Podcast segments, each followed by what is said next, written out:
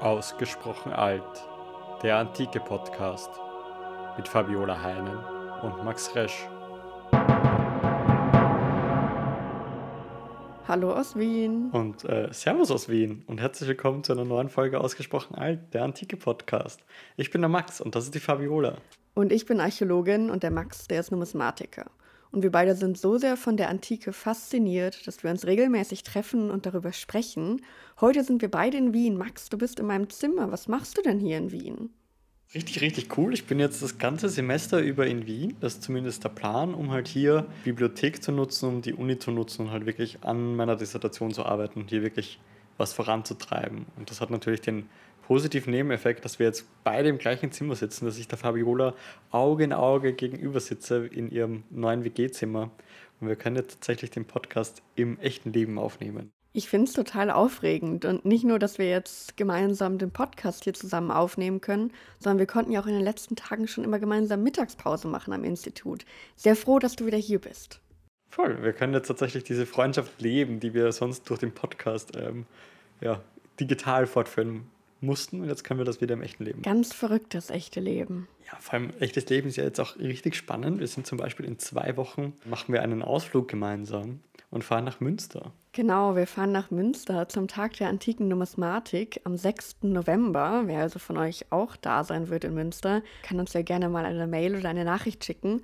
Wir beide freuen uns auf jeden Fall schon total darauf und wenden uns auch ganz aufgeregt mit einem Projekt ja mit einer Frage an euch im Prinzip. Wir würden nämlich für den Tag gerne auch ein paar ausgesprochen Altplakate und Flyer drucken und die dann gerne verteilen, damit wir noch mehr von euch tollen Hörerinnen und Hörern bekommen.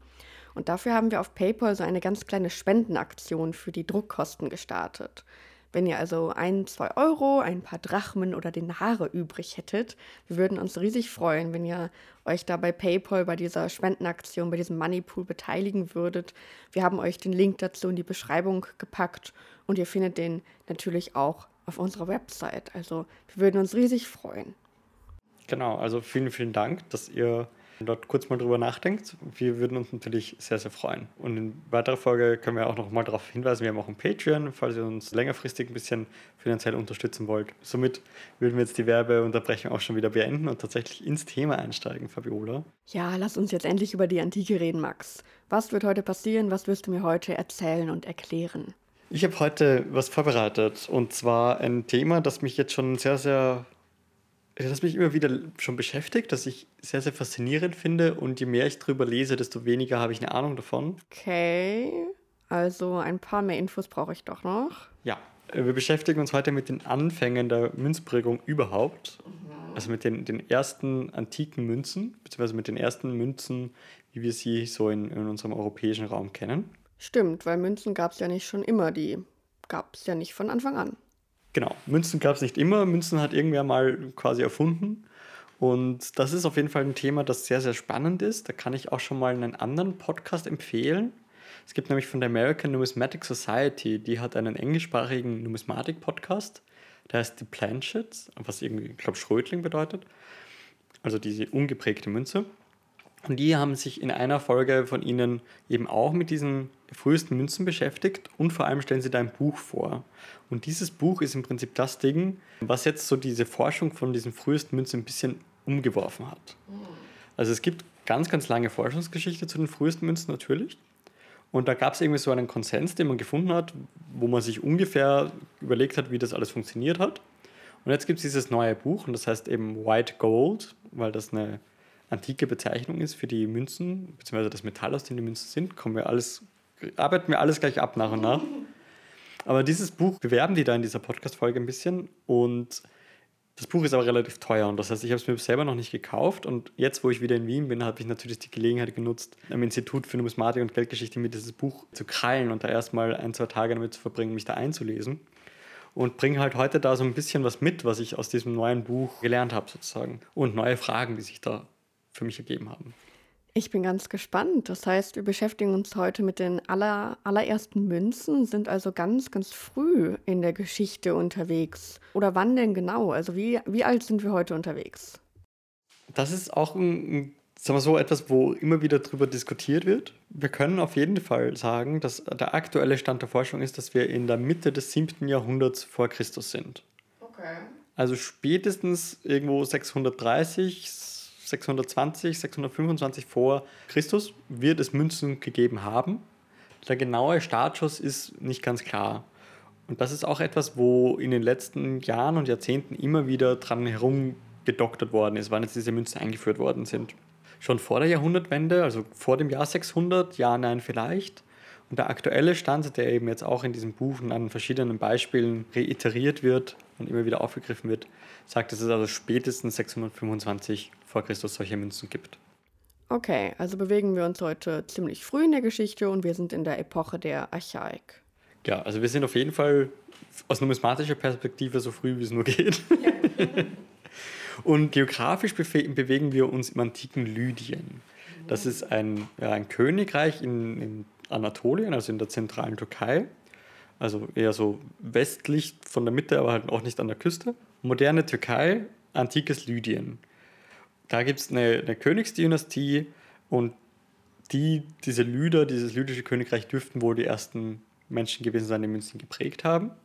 Und das sagten uns nämlich auch die antiken Quellen, das ist bei, bei Herodot überliefert, dass also irgendwie die Lyder die ersten wären, die die Münzen geprägt hätten. Okay, alles klar. Die Lüder haben also angefangen, irgendwann Münzen zu prägen. Aber was habe ich denn davor gemacht? Also wie bin ich denn vorher zum Beispiel auf dem Markt an meinen Fisch gekommen? Musste ich da meinen Fisch stehlen oder klauen oder wie, wie ging das? Was wir wissen, dass auf jeden Fall vorher und scheinbar, da können wir nachher vielleicht auch noch drauf kommen, auch mit der Einführung der Münzen auch noch ungemünztes Metall verwendet worden ist. Also muss ich das ja so vorstellen, dass die antiken Münzen ja einfach sehr, sehr häufig aus Edelmetall waren. Und auch diese ersten Münzen, zu denen wir jetzt dann gleich kommen werden, sind auch aus Edelmetall. Aber quasi es gab ja Edelmetall auch schon bevor es Münzen gab. Und dann bin ich halt einfach nicht mit einer ja, gewogenen, geprägten, gestempelten, standardisierten Münze Edelmetall einkaufen gegangen, sondern mit einer nicht standardisierten Barren Edelmetall und dann kaufst du halt deinen Fisch und da hackt sich jemand dann so und so viel Silber von dem, deinem Barren runter damit das irgendwie beglichen ist. Okay, das heißt, ich habe dann zum Beispiel in meiner Hosentasche einen Barren Silber oder Bronze und dann wird davon so ein bisschen was abgehackt und davon kann ich dann meinen Fisch zum Beispiel bezahlen. Und dann wird das Ganze gewogen und ist einfach so viel wert, wie es wiegt. Ja, also ich weiß nicht, wie man das bei Fisch genau macht, weil das muss ja dann sehr, sehr wenig Silber sein. Also es kann natürlich auch immer sein, dass wir es da mit irgendwelchen Tauschgeschäften zu tun haben und so. Das klar, das kann man nicht immer ganz genau sagen, aber wir wissen auf jeden Fall, dass es Hacksilber gibt. Das ist der, der Fachbegriff, der sich auch in, in den anderen Sprach- und Kulturkreisen durchgesetzt hat. Also du kannst quasi eine französische oder englische Publikation lesen, kommt zwischendurch das deutsche Wort Hacksilber. Total cool. Also eben dieses gehackte, nach Gewicht, je nach Bedarf zugeschnittene Silber sozusagen. Gibt es aber wohl auch in Gold, dass man quasi dann ja Hackgold, weiß nicht, ob das, sich das durchgesetzt hat. wenn ich besonders, besonders viel Fisch kaufen möchte. Ja, genau, also wenn du, wenn du wirklich den, den Luxusfisch haben möchtest. Was sind jetzt also diese ersten Münzen? Diese Münzen sind super, super spannend und bereiten eben der Forschung jetzt schon seit ja, Jahrzehnten und Jahrhunderten immer wieder Kopfzerbrechen, weil sie eben nicht aus Silber und nicht aus Gold sind. Woraus sind sie denn dann? Das ist eine Gold-Silber-Legierung, also die aus Gold und Silber besteht und die wird Elektron genannt. Elektron, okay. Wie sieht das dann aus? Welche Farbe hat meine Münze? Es ist im Prinzip, sehr, schaut sehr wie Gold aus, nur ein bisschen ausgewaschener. Also es ist im Prinzip ein helles, helles, heller Goldton, so ein bisschen weißlicher Goldton. Also wenn man zum Beispiel ähm, jetzt Ringe aus Weißgold machen lässt oder so, ist das eigentlich so eine ähnliche Richtung. Wir haben da zum Beispiel Münzen, wo einfach auf ja, rund 55% Gold, 45% Silber kommen zum Teil. Okay. Also so, solche Legierungen sind das. Also schön hell und glänzend. Genau, also es ist auf jeden Fall, es schaut ein bisschen aus wie Gold, aber eine Spur zu hell, um reines Gold zu sein. Dieses Elektron, der Name ist ein, ein griechischer Name schon, den dann auch die, die Römer und das Lateinische übernimmt und heißt im Prinzip, oder ist das gleiche Wort, das man auch für Bernstein verwendet. Ach, spannend. Es dürfte sich wohl einfach darauf beziehen, dass das eine ähnliche Farbe ist und deshalb hat man beschlossen, ja, ist das gleiche. Was dann aber natürlich auch ein bisschen Probleme bereiten kann, wenn man antike Quellen sich anschaut und dann das gleiche Wort für Bernstein und für eine Metallsorte. muss man dann immer quasi im Einzelfall entscheiden, ob es sich jetzt um das Metall bezieht oder eben den Bernstein als solches. Okay. Elektronen. Und da können wir jetzt ein bisschen so uns anschauen, wie sich die Forschung in den letzten Jahren entwickelt haben, beziehungsweise was dieses neue Buch da auch ein bisschen mit der Elektronenforschung sozusagen gemacht hat. Quasi so der Stand bisher war, dass die Lyder, die wohnen in Sardis, das ist die Hauptstadt des, des Lydischen Reiches, und da gibt es einen Fluss, der da durchfließt, der Paktolos. Und dieser Paktolos, das wissen wir auch, hat Edelmetall geführt. Und da war eigentlich immer die These, ja, durch diesen Fluss fließt also quasi eine, diese Gold-Silber-Elektron-Legierung, fließt ja quasi durch. Die müssen das nur quasi irgendwie waschen, wie man das halt auch aus den, ganzen Wildwest-Filmen kennt, dass man da quasi die Nuggets rausfischt oder halt irgendwie mit dem, mit dem Schafsfell das, den kleinen Flimmer abseilt sozusagen. Und da war eigentlich die gängige These, dass dieses Elektron eben natürlich vorkommt und man noch nicht die technische Möglichkeit hatte, das auseinander zu dividieren. Auseinander dividieren würde jetzt bedeuten, in Gold und Silber aufteilen. Genau, da gibt es technische Prozesse, mit denen man das machen kann. Ich wusste das mal, habe das aber dann schon lange nicht mehr gebraucht, dieses Wissen. Im Prinzip musst du, glaube ich, die, das bei gewissen Temperaturen erhitzen und dann zerfließt das eine Metall vor dem anderen irgendwie so. Don't quote me on this. Aber im Prinzip dieser, dieser Scheideprozess von den zwei Edelmetallen, das wissen wir, dass das im 5. und auch zum Teil schon im 6. Jahrhundert ist das aus Sardis überliefert aber man war sich eben nicht sicher, wie man da, ab wann man das konnte. Und also die gängige Theorie bis vor ein paar Jahren war also okay, dieser Fluss führt natürliches Elektron, man kann das nicht scheiden, man kann das nicht trennen, darum nimmt man einfach, was man hat, als Zahlungsmittel. Also man würde dann da die Elektron-Nuggets aus dem Fluss holen und daraus Münzen machen. Ja. Das Spannende bei diesen Elektronmünzen ist, die man, die man jetzt hat, dass die ganz unterschiedliche Metallzusammensetzungen haben. Also es gibt welche, da ist ein paar Prozent mehr Gold, ein paar Prozent weniger Gold drinnen. Und wie wir wissen, hat sich ja die gesamte Menschheit darauf geeinigt, dass Gold schicker und teurer ist als Silber. Und das war auch in der Antike schon so. Okay. Und das heißt, der, der Beweis heute oder die, die, die, Beweislage ist so, dass wir heute Münzen haben, die in verschiedenen Gold-Silber-Legierungen daherkommen. Und darum war dann die Frage, hey, wenn die alle so unterschiedlich sind, bedeutet das, dass vielleicht dieses Fluss-Edelmetall, dieses Flusselektron so unterschiedlich ist, dass man damit nicht umgehen konnte im normalen Zahlungsverkehr und hat deshalb Münzen draus gemacht, um zu sagen, okay, wir wissen nicht, wie man das am, am Ladentisch, äh, wenn du dir eben deinen Fisch kaufen machst, wie dann quasi Hackelektronen verhandeln soll, weil die Legierungen so unterschiedlich sind. Man weiß im Prinzip nicht so ganz genau, was drin ist. Genau. Und dann kann man nicht genau sagen, ob ich dafür jetzt fünf Fisch oder sieben Fisch bekomme, weil man nicht sagen kann, wie viel Gold in meinem Elektron ist. Und da war dann die Idee, dass man quasi diese Unsicherheit überbrückt indem man einfach ein staatliches Symbol drauf macht und quasi das als Münze garantiert und sagt, okay, diese Münze hat jetzt den Wert X und damit ist klar, eben wie viele Fische du dafür kriegst, egal welche Legierung drinnen ist. Und dann habe ich nicht mehr meinen Barren mit, sondern meine Münze und da garantiert mir der Staat durch dieses Aufgedruckte, dass das immer gleich viel wert ist. Das war so die gängige Theorie.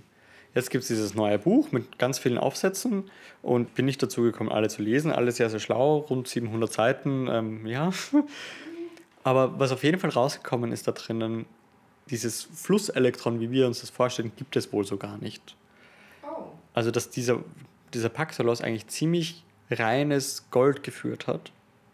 Dass da gar, kein, gar nicht so viel Silber mit drin ist. Vor allem eben nicht diese 45% Silber, wie wir es bei den Münzen viel haben. Also anstatt dass sie dann das natürliche Metall aus einem Fluss irgendwie scheiden mussten, in Gold und Silber aufteilen mussten, haben die einfach eine neue Legierung selber erfunden und Gold und Silber zusammengemixt und Elektron erfunden? Genau, im Prinzip ist also jetzt die Erkenntnis, die, ich aus diesem Buch rausgezogen habe, die haben diese Legierung quasi selbst gemacht. Und das war vorher immer schon die Überlegung, ob sie es vielleicht zuerst natürlich hatten, dann ist das natürlich ausgegangen, dann machen sie es künstlich. Scheinbar dürften die das von Anfang an quasi manuell zusammengemischt haben. Also es gab schon reines Gold, es gab schon reines Silber und man entscheidet sich also jetzt hier in dieser, dieser Region im Lydischen Königreich, aber auch an den angrenzenden Städten, dann die, die an der Ionischen Küste zum Beispiel, Ephesus als berühmtes Beispiel, die entscheiden sich scheinbar, diese Legierung zu erfinden oder zu, zusammenzumischen, um daraus Münzen zu machen. Irre, also das finde ich mega, mega verrückt. Und, und wie kommt man da jetzt auf diese Argumentation? Ja, also man hat auf jeden Fall herausgefunden, dass eben die, die, Fundstücke, die man aus diesem Fluss zieht, dass das einfach schon reines Gold ist. und dass halt diese Scheidemöglichkeit einfach schon im zweiten Jahrtausend vor Christus bekannt war und dass da einfach viel, dieses Wissen viel länger existiert, als man das angenommen hatte zum Teil. Beziehungsweise dadurch, dass ganz andere Völker das auch schon konnten, warum dürften die Lydier das nicht gekonnt haben? Das ist einfach so ein bisschen unlogisch. Und man hat halt auch einfach festgestellt, dass diese Legierungen schwanken und dass da zum Teil noch ein bisschen Kupfer mit beigemengt ist und so weiter, dass das alles irgendwo eine bewusste Legierungsarbeit ist. Wir wissen auch aus späterer Zeit, also Elektron gibt es im Prinzip diese frühen Anfänge, dann verschwinden die Elektronmünzen nach und nach und es gibt ja nur noch vereinzelt Städte, die noch länger bis ins vierte Jahrhundert Elektron prägen. Okay, die anderen haben dann da irgendwie mit anderen Münzen angefangen, Silbermünzen oder so. Genau, also wenn wir uns die Chronologie jetzt kurz mal anschauen, man fängt quasi an mit diesen Elektronmünzen. Das ist irgendwie schon ein spannendes Konzept, geht aber nicht so weit. Es bleibt eigentlich so auf, auf Kleinasien, auf, auf Lydien und die Küstenstädte, die griechischen, beschränkt. Aber das Konzept Münze, das schlägt halt voll durch und wird dann vor allem im Silber dann in der ganzen griechischen Welt übernommen. Und die bringen dann alle munter ihre Silbermünzen. Und da gibt es dann eben auch noch ein paar Städte in Kleinasien oder halt auf ein paar Inseln, die dann noch weiter beschließen, sie prägen weiter Elektronmünzen. Und da gibt es zum Beispiel ein sehr, sehr berühmtes Dokument, wo vertraglich bestimmt ist, dass zwei Städte sich zusammentun, die quasi immer abwechselnd Elektronmünzen prägen und dass die da auch ein ganz genaues Mischverhältnis einhalten. Und dass das quasi auch unter Strafe steht, wenn man sich gegen diese Mischverhältnisse da herumpfuscht. Ja, ist Betrug dann, oder? Genau, und Betrug, gerade bei Münzen, kommt nicht so gut. Sehr, sehr harte Strafen. Aber ganz am Anfang gibt es also diese Elektronmünzen, die super verwirrend sind. Wie sehen die denn eigentlich aus? Das ist eben das ganz Spannende daran. Es gibt mittlerweile über 300 verschiedene Serien. Das ist viel, oder? Ja. Also man kann nicht davon ausgehen, dass es wirklich 300 ausprägende Autoritäten waren. Das wäre nämlich sehr, sehr, sehr, sehr viel sondern es sind wohl irgendwelche 300 Serien aus einer nicht ganz klaren Anzahl an Autoritäten. Sind das jetzt Staaten? Sind das, ist das der König oder so? Das wissen wir in ganz vielen Fällen einfach nicht. Aber alles bei den Lüdern. Bei den Lüdern und den griechischen Städten. Also es ist alles in dieser West, heutige Westtürkei. In diesem Raum bewegen wir uns. Und da passiert einfach ganz viel, dass ganz viele Münzen ausgeprägt werden. Ganz, ganz viele Naturdarstellungen, also irgendwelche Tiere hauptsächlich und dann halt irgendwie Köpfe von Löwen, Vorderteile von Löwen, teilweise nur eine Löwentatze, irgendwelche Vögel. Also im Prinzip alles, was du dir vorstellen kannst an Tieren, findest du da drauf. Relativ wenige bis gar keine Götter und immer nur auf einer Seite. Okay, alles klar. Ist das dann, wie wir das später in der späteren griechischen Zeit finden, dass da eine Stadt immer ihr Lieblingstier draufdruckt oder finden die alle den Hirsch gut? Ja, das wissen wir nicht so genau. Also eine der wenigen Serien, die man versucht fest zuzuordnen, ist die lydische Königsserie. Und die dürften einfach diesen Löwen als eine Art ja, Wappentier verwendet zu haben. Und die prägen sehr, sehr konsequent Löwenköpfe aus. Da packe ich euch zum Beispiel auch ein Beispiel auf die Homepage, ausgesprochenarg.com. Könnt ihr euch zum Beispiel das anschauen. Das ist jetzt eine Trite und wir kommen gleich nochmal zum nominalen System, aber das ist jetzt eben eine, eine Elektronmünze aus aus Lydien, wahrscheinlich in Sardes geprägt. Drauf sehen wir einen Löwenkopf, der ist nach rechts gewandt und eben nur der Kopf, man hat so gefletschte Zähne quasi. Und auf der Rückseite haben wir eigentlich nur so ein Inkusum. Darüber haben wir schon mal gesprochen.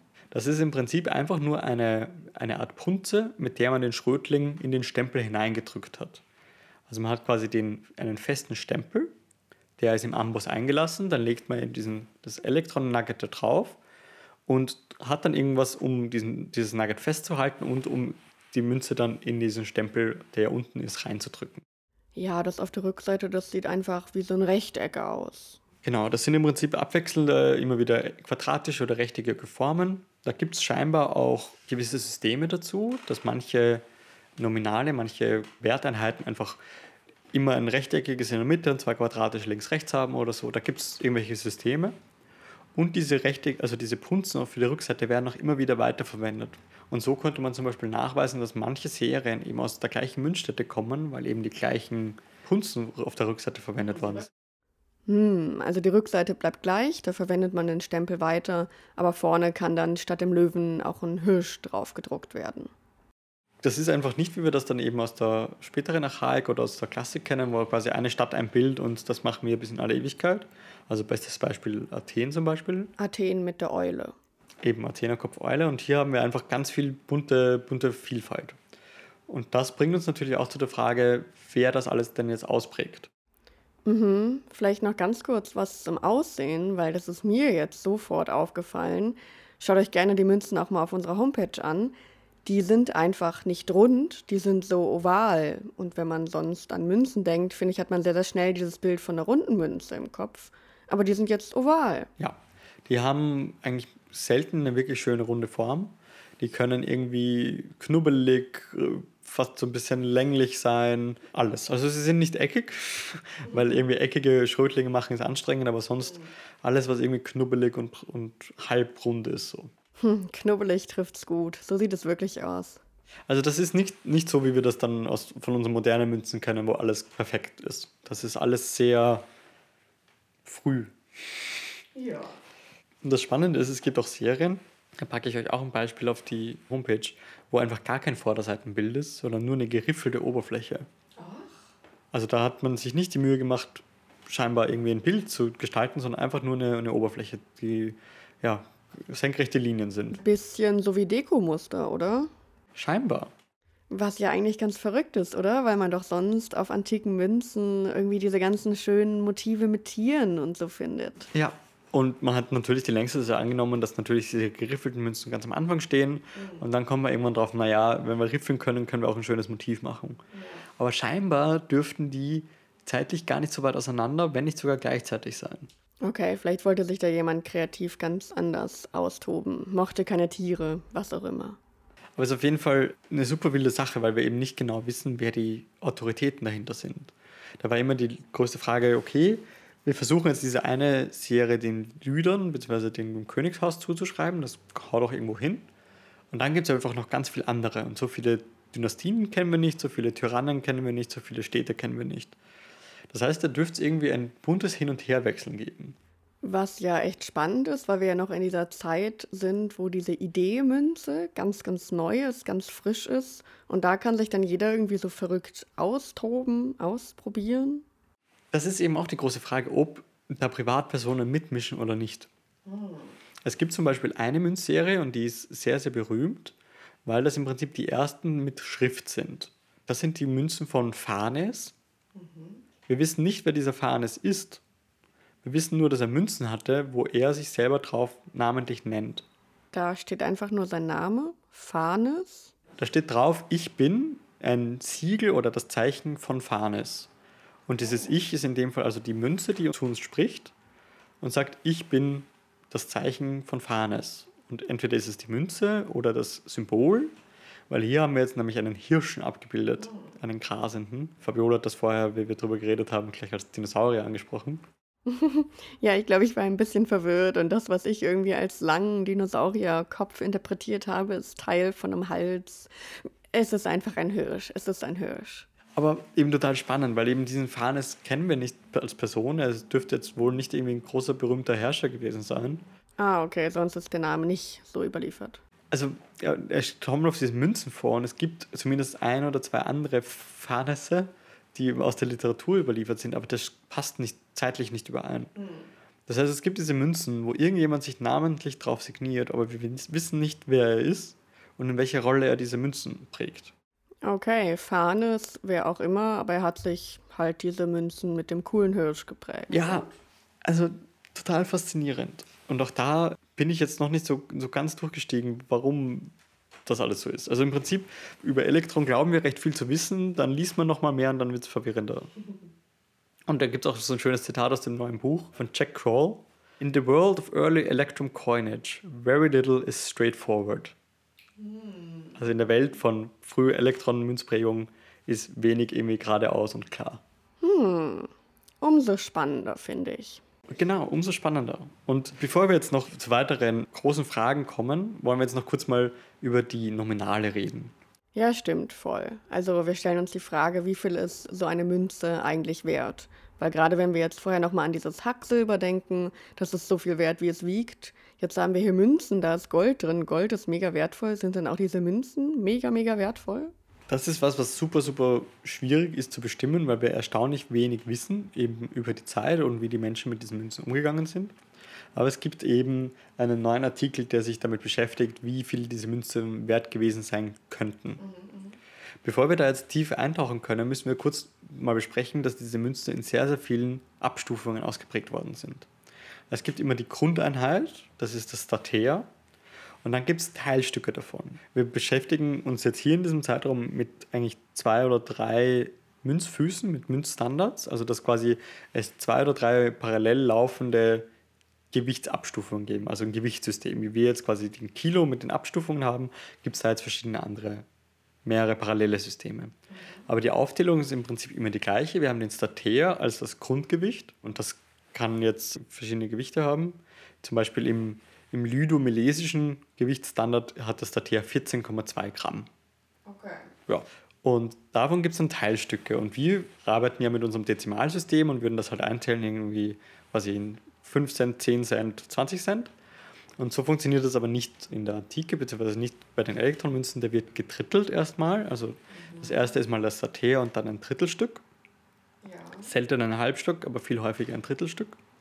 Dann haben wir oftmals ein Sechstelstück. Und dann eben 12, 24, 48, 96 und vielleicht auch noch ein 192. Okay, krass. Das ist dann irgendwann ganz schön klein also ganz schön kleinteilig. Es ist vor allem auch wirklich, wirklich klein. Also dieses 1 96. Mhm. von diesen 14 Gramm ist richtig, richtig wenig.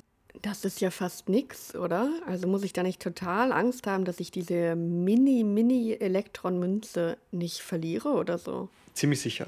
Also die ist dann eben 0,1 Gramm schwer oder vielleicht 0,15 oder sowas um den Dreh. Also super, super tiny, hat einen Durchmesser, wir packen euch da auch was auf die Homepage, Durchmesser von irgendwie 4 mm. Das ist ja so klein, also so schwierig zu handeln, stelle ich mir das vor. Ich glaube, ich würde ständig mein Geld verlieren. Auf jeden Fall. Also es ist quasi Stecknadelkopf große oder kleine Münzen. Mhm. Und, da können wir jetzt eben auf die Werte eingehen, das Ganze ist eine Rekonstruktion, wir wissen das nicht genau, aber möglicherweise dürfte so ein 96. ja, so das Gehalt für vier Tage gewesen sein. Okay, krass, weil ist das nicht eigentlich noch irgendwie dann verhältnismäßig viel für so eine mega Mini-Mini-Münze? Also um jetzt nochmal auf meinen Fisch immer zurückzukommen, der wird ja wohl günstiger sein als das Gehalt von vier Tagen. Also irgendwie ist das dann nicht eine Mini-Münze, die irgendwie trotzdem wertvoll ist? Auf jeden Fall. Also das dürfte irgendwie richtig schwierig gewesen sein, damit wirklich einkaufen zu gehen. Also ist ja dann insgesamt echt eine Währung mit hohem Wert, oder? Du hast halt quasi nur große Scheine. Hm. Also im Wert nur große Scheine, nur die sind irgendwie mini im Format. Ja, total unpraktisch. Also die Rekonstruktion, die da in, diesem, in dem Buch angestellt wird, funktioniert so, dass man sich quasi anschaut, wie viel Edelmetall ist in den Münzen drinnen. Und weil wir ja die Legierung von sehr vielen Münzen kennen, kann man das quasi auf eins von den Metallen umrechnen. Also da muss ich jetzt doch noch ein bisschen ausholen. Wir kennen aus der Antike immer wieder schwankende Wertverhältnisse zwischen Gold und Silber. Aber eine, die man immer wieder annimmt und die einem immer wieder auftaucht, ist, dass ein Teil Gold 13 Teile Silber wert ist. Okay. Und so hat jetzt der, der Autor von diesem Artikel, ich verlinke euch das natürlich alles auf der Homepage, rekonstruiert also anhand der Münzen, wie viel Gewicht da drin ist und wie viel Metall da drinnen ist, rechnet er das auf Silber runter. Also wenn also ein Teil Gold, 13 Teile Silber sind, wie viele Teile an Silber ist jetzt diese ganze Münze wert? Mhm. Und gibt also jetzt quasi von jedem von diesen Elektronmünzen einen Silberwert, einen theoretischen. Und vergleicht das mit Schriftquellen, die wir aus anderen Regionen haben, zum Beispiel eben mit Schriftquellen aus Babylon, wo wir halt immer wieder so, so Ritzinschriften, so Keilschriftsachen haben wo halt alles Mögliche überliefert ist. Also quasi, wie viel kostet ein Ochse, wie viel kostet ein Schaf und wie viel ist ein Lohn für einen Arbeiter für einen Monat. Und die Babylonier rechnen nämlich freundlicherweise mit Silber. Und da kann man das, kann man das dann alles in Beziehung setzen. Und so kommt er ja jetzt auf die Ergebnisse, dass ein Schaf, also ein Schaf kostet den Gegenwert eben von einem von diesen Sechstelstateren, eben von so einer Hekte. Und ein Ochse zum Beispiel, was ja ein richtig großes Investment ist, kostet ein Stater. Also der ist dann schon teuer. Und trotzdem bezahle ich ihn nur mit einer einzigen Münze, einem Stater. Genau, ich meine, das ist die größte Münze des Systems, also des, des Währungssystems, aber ist trotzdem richtig, richtig crazy. Und das bringt halt irgendwie die große Frage auf, so, warum schafft man jetzt eine Währung, die super unhandlich ist, aus einem Metall, das irgendwie keiner so richtig versteht Wo man ja auch noch richtig viel Arbeit reingestellt hat in die Herstellung dieser Münze. Also man musste ja erstmal diese Legierung da aus Gold und Silber machen. Also im Prinzip die, eine der, der, der größten Fragen, die sich durch dieses Buch zählt, ist so, wieso Münzen und wieso Elektron? Ja, warum? Wieso? Und es gibt dann verschiedene Lösungsansätze. Das eine mit den wieso Münzen, da ist eigentlich immer die gleiche These, okay, es ist halt einfach sehr, sehr praktisch. Wenn du einkaufen gehst und jedes Mal dir quasi ein Stück Hacksilber abhacken musst, ist jedes Mal, wenn du für einen Fisch zum Markt gehst, super, super anstrengend. Heißt, damit würde man aber eigentlich auch eher die großen Dinge kaufen und die kleinen Dinge bezahle ich dann irgendwie anders oder mache ich anders? Irgendwie anders, ja. Aber so das für die Grundfrage, das Wieso Münzen, ist eigentlich immer wieder die gleichen Argumente. Okay, es ist praktischer zu zählen als zu wiegen am Markt. Und dann, das führt uns dann eben zur zweiten Frage, wieso Elektron? Und die ist viel, viel schwerer zu beantworten. Und eine Theorie, die da jetzt aufgearbeitet wird, ist, dass man sich für ein monometallisches System entscheidet, also nur ein Münzmetall zu verwenden, mhm.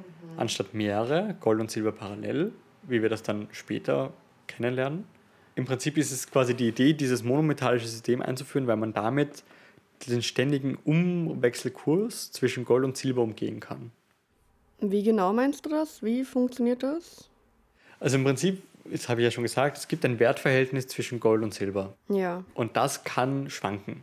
Also das kann an verschiedenen, zu verschiedenen Zeitpunkten oder an verschiedenen Orten unterschiedlich viel wert sein. Wenn irgendwie mehr das Bedürfnis an einem Ort gerade für mehr Gold da ist oder irgendwo anders gerade super viel Gold herkommt, dann schwankt der, der Gegenwert davon.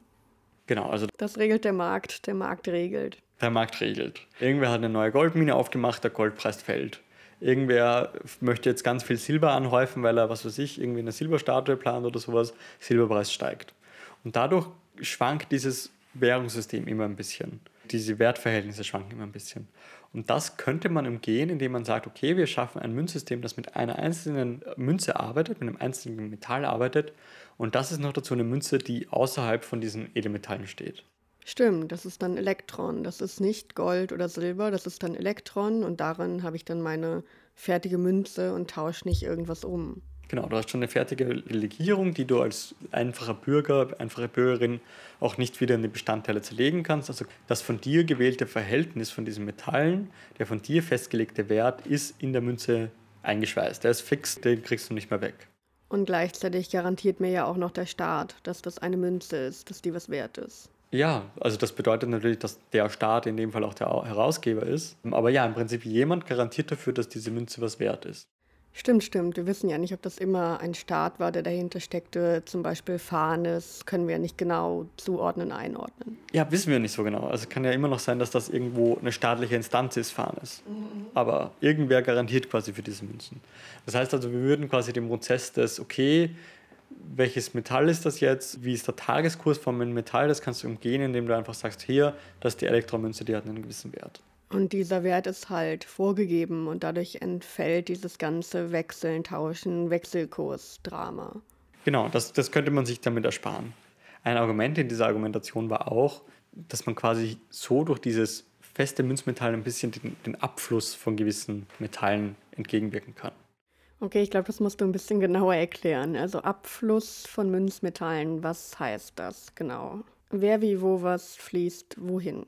Wenn du also ein festes Wertverhältnis zwischen Gold und Silber hast in deinen Münzen, aber der Markt sich anders entwickelt, kann es passieren, dass dein, äh, dein Gold zum Beispiel innerhalb des Systems massiv unterbewertet ist.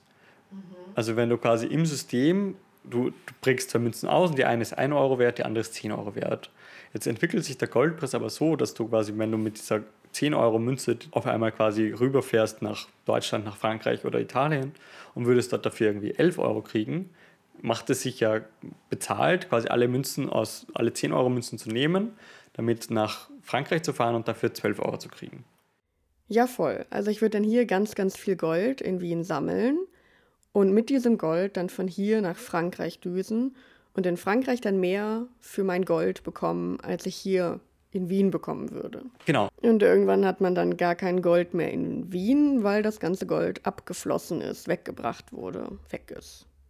Genau, das ist im Prinzip ein, ein, ein Phänomen, das man in der Geschichte immer wieder beobachten kann, wenn man zu starre Systeme hat, die eben feste Wechselkurse provozieren oder fest, festmachen, dass das oft vom Markt eben ausgetrickst wird, indem man an, an einem gewissen Ort gewisse Metalle mehr oder weniger wert sind, dass es sich bezahlt macht, das zu exportieren und dadurch einfach Gewinn zu, zu scheffeln.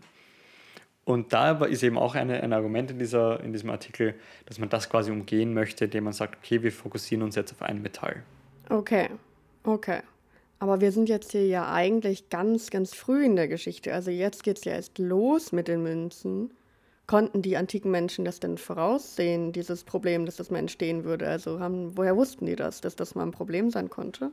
Ja, das war auch das, die Frage, die ich mir gestellt habe, weil ich nicht weiß, ob die antiken Leute das schon kannten, weil sie ja jetzt gerade zum ersten Mal.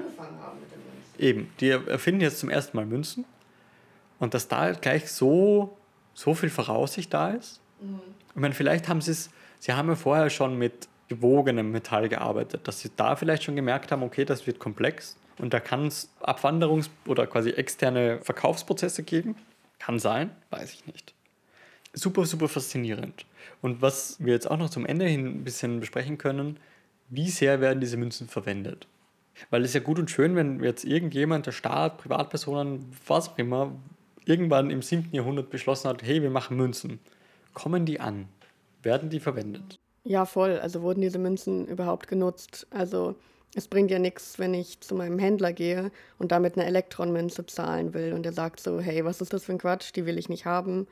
Oder gleichzeitig sagt der Händler, hey, ich nehme nur noch Elektronmünzen an, aber niemand hat die in der Bevölkerung, niemand benutzt die. Oder alle kriegen ihr Gehalt eh irgendwie ganz anders und dann hat ja gar keiner Elektronmünzen und kann auch damit nicht bezahlen.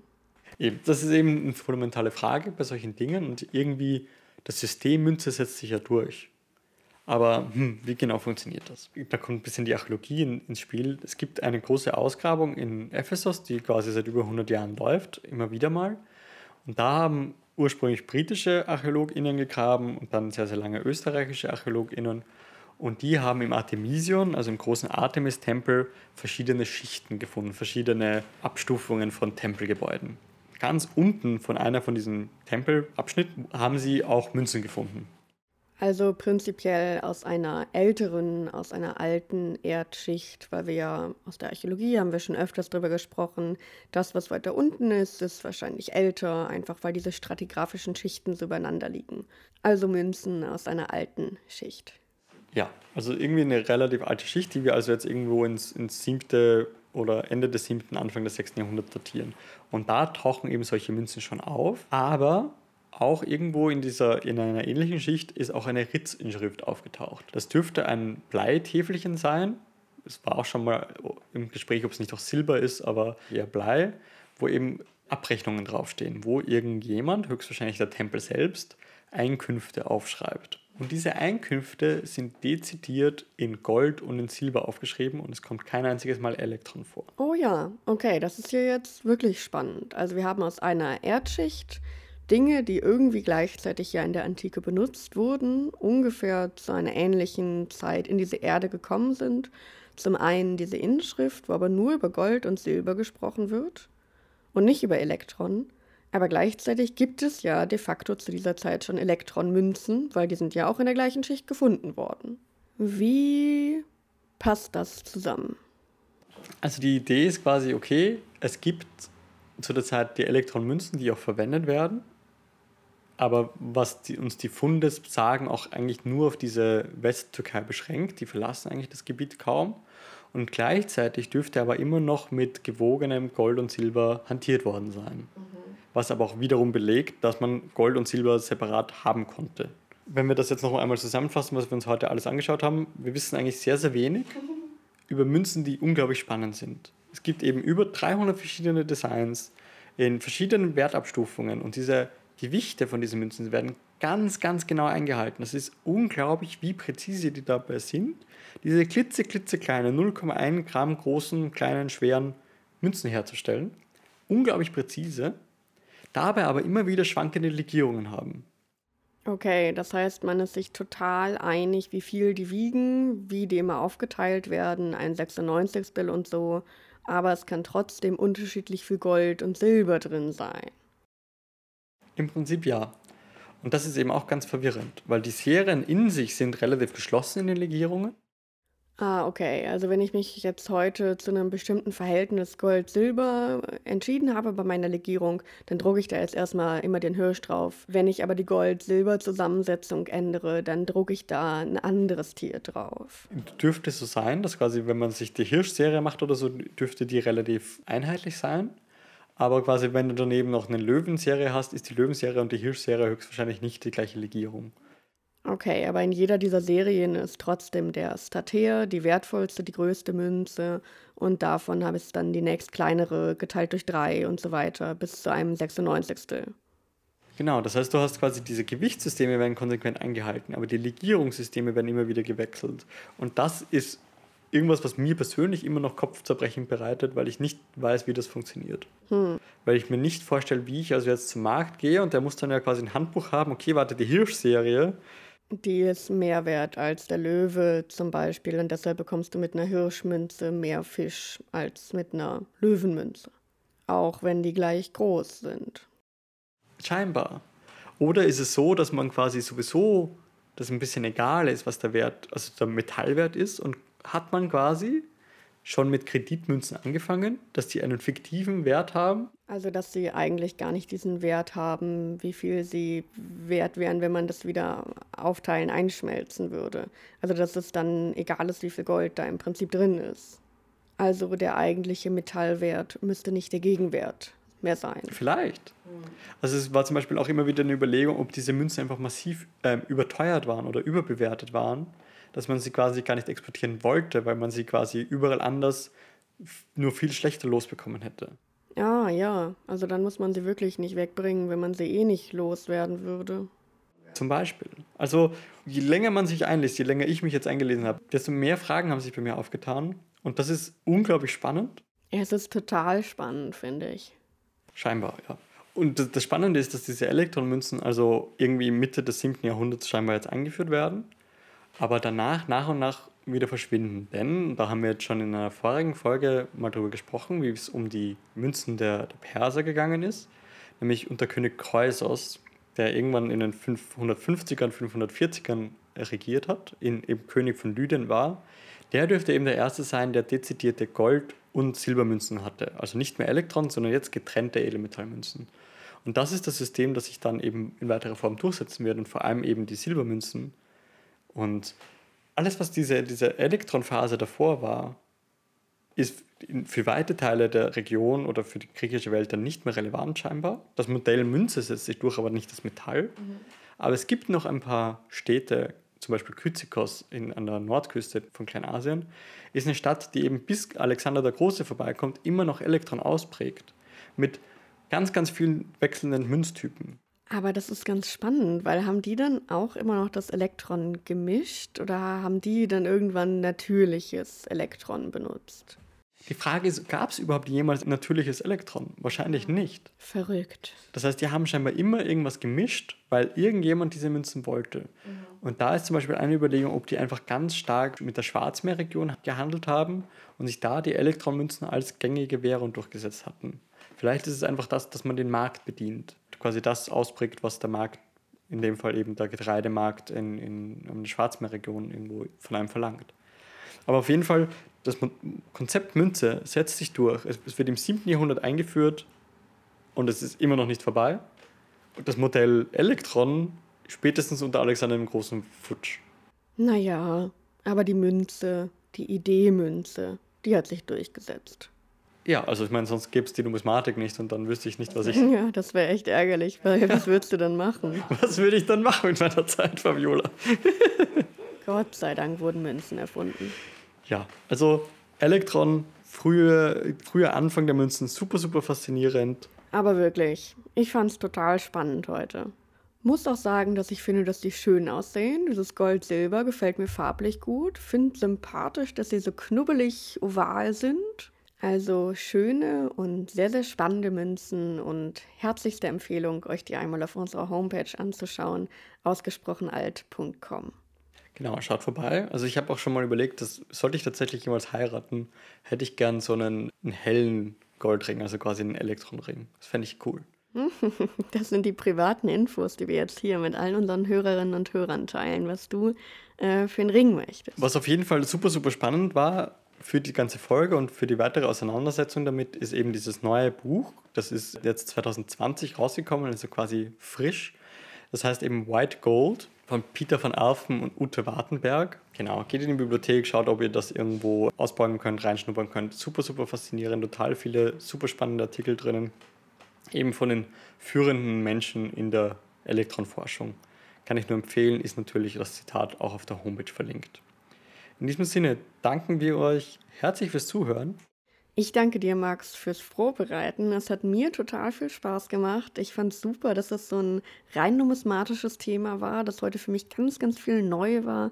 Super spannend. Danke dir. Voll. Also das ist immer wieder schön, wenn wir die, die Münzen auspacken können, digital. Und danke euch fürs Zuhören. Schaut auf unserer Homepage vorbei, ausgesprochenalt.com. Wir würden uns freuen, wenn ihr uns auf Patreon oder jetzt mit dem Spendenpool finanziell unterstützen wollt. Ja, wir würden uns freuen. Den Link dazu fürs PayPal packen wir euch in die Folgenbeschreibung. In dem Sinne, Fabiola und ich, wenn wir schon wieder in dem gleichen Raum sind, ich glaube, wir haben einen Sturm gekauft, oder? Oh ja, oh ja, wir trinken jetzt Sturm. Aber Max, ich glaube, du musst erklären, was Sturm ist, weil es geht jetzt nicht ums Wetter. Nein, also Sturm ist ein, so ein österreichisches Getränk. Das ist der noch nicht frisch, noch nicht ganz vergorene frische Wein. Ja, voll. Und man darf den auch gar nicht hinlegen, oder? Man muss den immer stehend im Kühlschrank und so lagern. Ja, weil der einfach noch nachgärt und wenn du den quasi hinlegst, kann es halt einfach sein, dass der irgendwie aufplatzt oder so, weil das soll auch immer eine Spur offen bleiben, damit eben bei der Gärung entstandene Gase abweichen können. Was es alles gibt. Ich glaube, auf Deutsch in Deutschland würde man Federweißer sagen. Okay, wir reden uns um Kopf und Kragen. Fabiola und ich trinken jetzt ein Gläschen Sturm. Danke fürs Zuhören. Danke, tschüss. Ciao, Baba.